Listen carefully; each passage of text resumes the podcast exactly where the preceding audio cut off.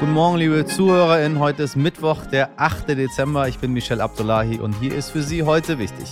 Mit unserer Kurzversion. Zuerst für Sie das Wichtigste in aller Kürze. Der Koalitionsvertrag ist seit gestern unterschrieben und heute bekommen wir nun ganz offiziell eine neue Regierung. Um 9 Uhr kommt der Bundestag zusammen, um Olaf Scholz zum Kanzler zu wählen. Anschließend folgt die offizielle Ernennung des ganzen Ampelkabinetts auf Schloss Bellevue. Die Bundestagsfraktion der Grünen hat eine neue Doppelspitze. Die Wirtschaftsexpertin Katharina Dröge und die bisherige erste parlamentarische Geschäftsführerin Britta Hasselmann wurden am Dienstag als neue Vorsitzende gewählt.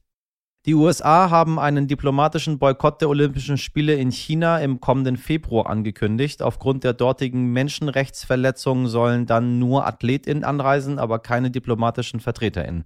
Großbritannien erwägt ein ähnliches Vorgehen, während China Gegenmaßnahmen angekündigt hat. Sind wir mal gespannt, was da für Gegenmaßnahmen kommen.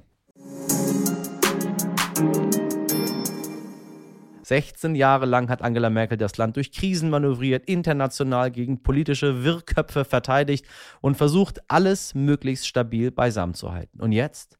Was wird jetzt aus uns? Und was wird aus ihr? Was hinterlässt Angie? Und woran werden wir uns erinnern? Das habe ich RTL-Chefreporterin für Politik Franka Lehfeld gefragt.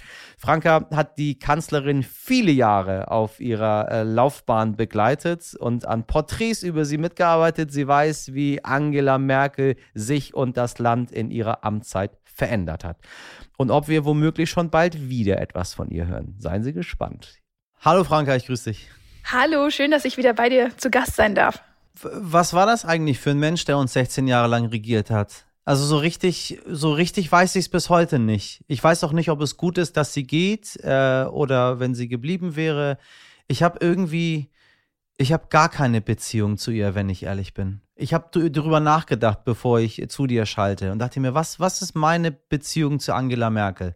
Und nach 16 Jahren Kanzlerschaft habe ich tatsächlich gar keine Beziehung. Ich weiß es nicht. Mm, ja, den Eindruck teile ich, dass man eben ich finde, dass ein gutes Bild dafür ist ihre ihr Outfit, also dieses äh, dieses dauerhaft oder permanente Blazer tragen und diese Hose, die ja eigentlich auch immer so den gleichen Schnitt hat und auch die Schuhe, die ja tendenziell eigentlich immer die gleichen sind, ähm, das wirkt wie so eine Rüstung.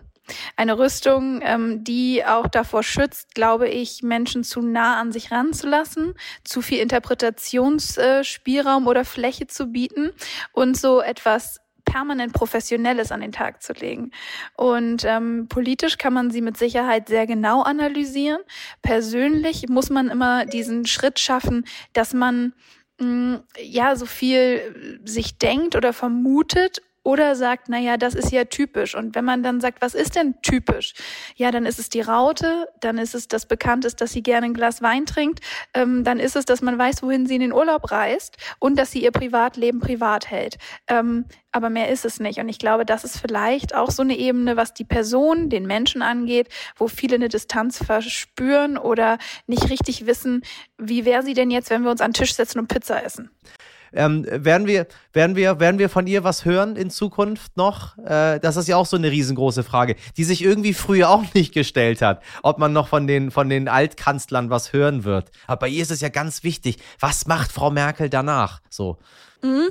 Also ähm, wir können ja mal so ein bisschen gucken, was auf dem Markt ist, was bekannt ist. Also erstens äh, kann ich dir ganz exklusiv erzählen, hat oh, sie oh. heute nochmal in ihrer letzten Fraktionssitzung, also die CDU und die CSU haben zusammen getagt und sie ist dort auch verabschiedet worden. Und da, man muss mal überlegen, nach 30 Jahren in der Partei aktiv, ja, es geht ja da nicht nur um 16 Jahre, sondern in der Fraktion war sie ja deutlich länger. Und diese Jahre ähm, schließt, hat sie heute abgeschlossen und dort hat sie erzählt, ähm, das hat mir äh, ein Teilnehmer ähm, so ein bisschen geflüstert, äh, dass sie weiterhin, ähm, sie werde nicht abtauchen, sie werde nicht verschwinden. Ähm, sie hat auch schon Aha. bereits äh, ein neues Büro. Und zwar unter den Linden, also wirklich, das ist äh, Teil des äh, der Bundestagsbüros, ja, das steht ja immer einem Altkanzler auch zu, auch mit äh, Sekretariat dran. Und sie zieht in das alte Büro von Helmut Kohl ein. Der hat da schon natürlich. Genau. Und äh, dann dann hat sie gesagt, ja, sie werde dort, also ihre Kunst hätte sie schon äh, umhängen lassen. Also das Bild von Konrad Adenauer, das hängt schon im neuen Büro. Und eine von ihren Schachfiguren da aus dem Kanzleramt, sie hatte diese großen Holzfiguren, so ein Schachbrett in ihrem Büro. Ja, eine hat sie auch schon mitgenommen. Und äh, da wird sie jetzt zu finden sein. Sie sagte, sie würde immer ansprechbar sein aber sie würde das natürlich nicht öffentlich tun. Das heißt, wenn jetzt aus ihrer Partei jemand auch äh, im Rahmen der Pandemie oder sagen wir mal äh, auch im, im Rahmen dieser Oppositionsarbeit, was ja eine neue Arbeit für die ähm, Union ist, Ratschläge braucht, dann äh, stehe sie zur Verfügung. Sie würde jetzt nicht irgendwie abtauchen. Und es gab ja viele Gerüchte, Merkel würde nach Hamburg ziehen und sie hätte schon ein Haus gekauft. Das hat sie auch dementiert, also nicht heute, sondern ein bisschen eher.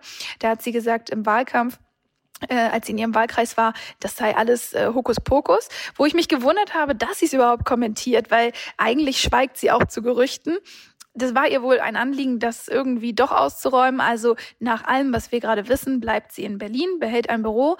Sie wohnt ja noch am Kupfergraben. Mal gucken, ob da demnächst irgendwie äh, Umzugskartons vor der Tür stehen oder ein Wagen. Hier in Berlin gibt's diesen Umzugsunternehmer, der heißt Scholz. Mit Scholz da Rolls ist deren Spruch. Vielleicht fährt der bald bei ihr vor der Tür vor. Nein, aber äh, sie hat erstmal verkündet, dass sie weiterhin da sein wird. Und sie ist ja wirklich, darf man nicht vergessen, sie hat großen Respekt vor der Pandemie. Nicht nur vor dem Management der Krise, sondern wirklich auch vor der Erkrankung Corona. Und das hat man sogar im Sommer gemerkt, als die Zahlen unten waren. Sie ist ohne Journalisten gereist. Sie hat das alles äh, wirklich sehr klein gehalten. Und ich glaube nicht, dass Angela Merkel morgen in den Flieger streikt und sagt, ich gucke jetzt mal ein bisschen, was in Amerika los ist oder mache irgendeine Welttournee. Ähm, die wird warten, bis äh, Corona in irgendeiner Weise zumindest ähm, ja nicht besiegt, aber in Schach gehalten wird. Und ähm, vielleicht sehen wir sie auf äh, guten Veranstaltungen, könnte ich mir vorstellen, als hochkarätige Rednerin. Und ja, sie wird ja. sich mit Sicherheit auch noch den ein oder anderen Ehrendoktortitel äh, verleihen lassen und dann auftreten. Aber sie wird das selektiv machen. Ich glaube nicht, dass sie so wie Schröder jetzt hier irgendwie sich in Aufsichtsräte setzt und da irgendwie mitmischt. Das macht sie nicht. Ich glaube, wenn ich weitere Fragen habe, weiß ich, wo ich mich melde, Franka. Ich rufe dich an, wenn du Zeit für mich hast. Wir können eine Special Edition machen für alles. I love it. Pass auf dich auf. Danke dir. Danke dir und einen schönen Tag. Die eine geht, der andere kommt und das ohne Handschlag im Bundestag, denn, und das gab es noch nie, obwohl Angela Merkel als erste aus dem Amt geht, ohne eine Wahl verloren zu haben, ist sie auch die erste, die sich bei der Wahl des Nachfolgers nicht mehr im Plenum aufhalten darf. Denn Merkel hat dorthin offiziell keinen Zutritt mehr, weil sie keine gewählte Abgeordnete mehr ist. Stattdessen wird sie die Wahl des neuen Kanzlers von der Zuschauertribüne aus verfolgen und vermutlich erst nach Olaf Scholz Ernennung im Schloss Bellevue die Gelegenheit haben, ihm zu gratulieren. Man kann sich nur ausmalen, was für ein besonderer Tag das sein muss für beide. Und natürlich kommen wir zur Feier des Tages nicht drum herum, neben der Kanzlerin einen Blick auf unseren zukünftigen Kanzler zu werfen. Mein Kollege Andreas Borchers aus dem Hauptstadtbüro des Stern hat Olaf Scholz vor seinem Amtsantritt zu einem ausführlichen Interview getroffen, das ab Donnerstag im Stern zu lesen sein wird. Andreas, nach 16 Jahren Ära Merkel, hattest du das Gefühl, Scholz ist nervös? Fühlt er sich dem gewachsen? Ist er aufgeregt, ob der Fußstapfen in die er da tritt? Nervös, Olaf Scholz? Nein. Angespannt?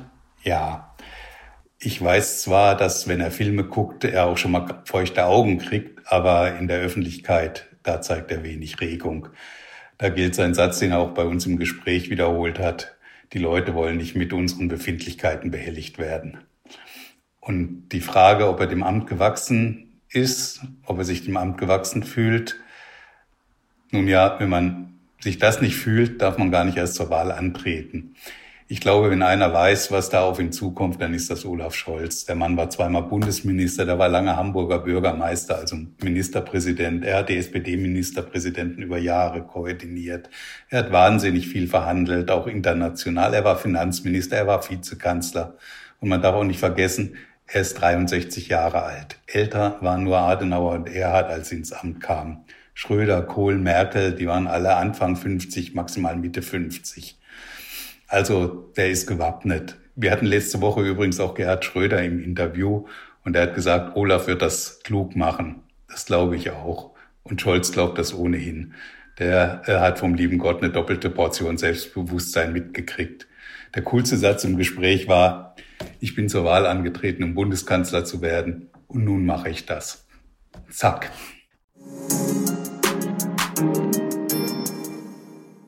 Das war's für heute, zumindest mit unserer Kurzversion. Mehr Anekdoten aus 16 Jahren Merkel hören Sie in unserer langen Folge. Wenn Sie Feedback für uns haben, schreiben Sie uns gerne eine E-Mail an heutewichtig.stern.de.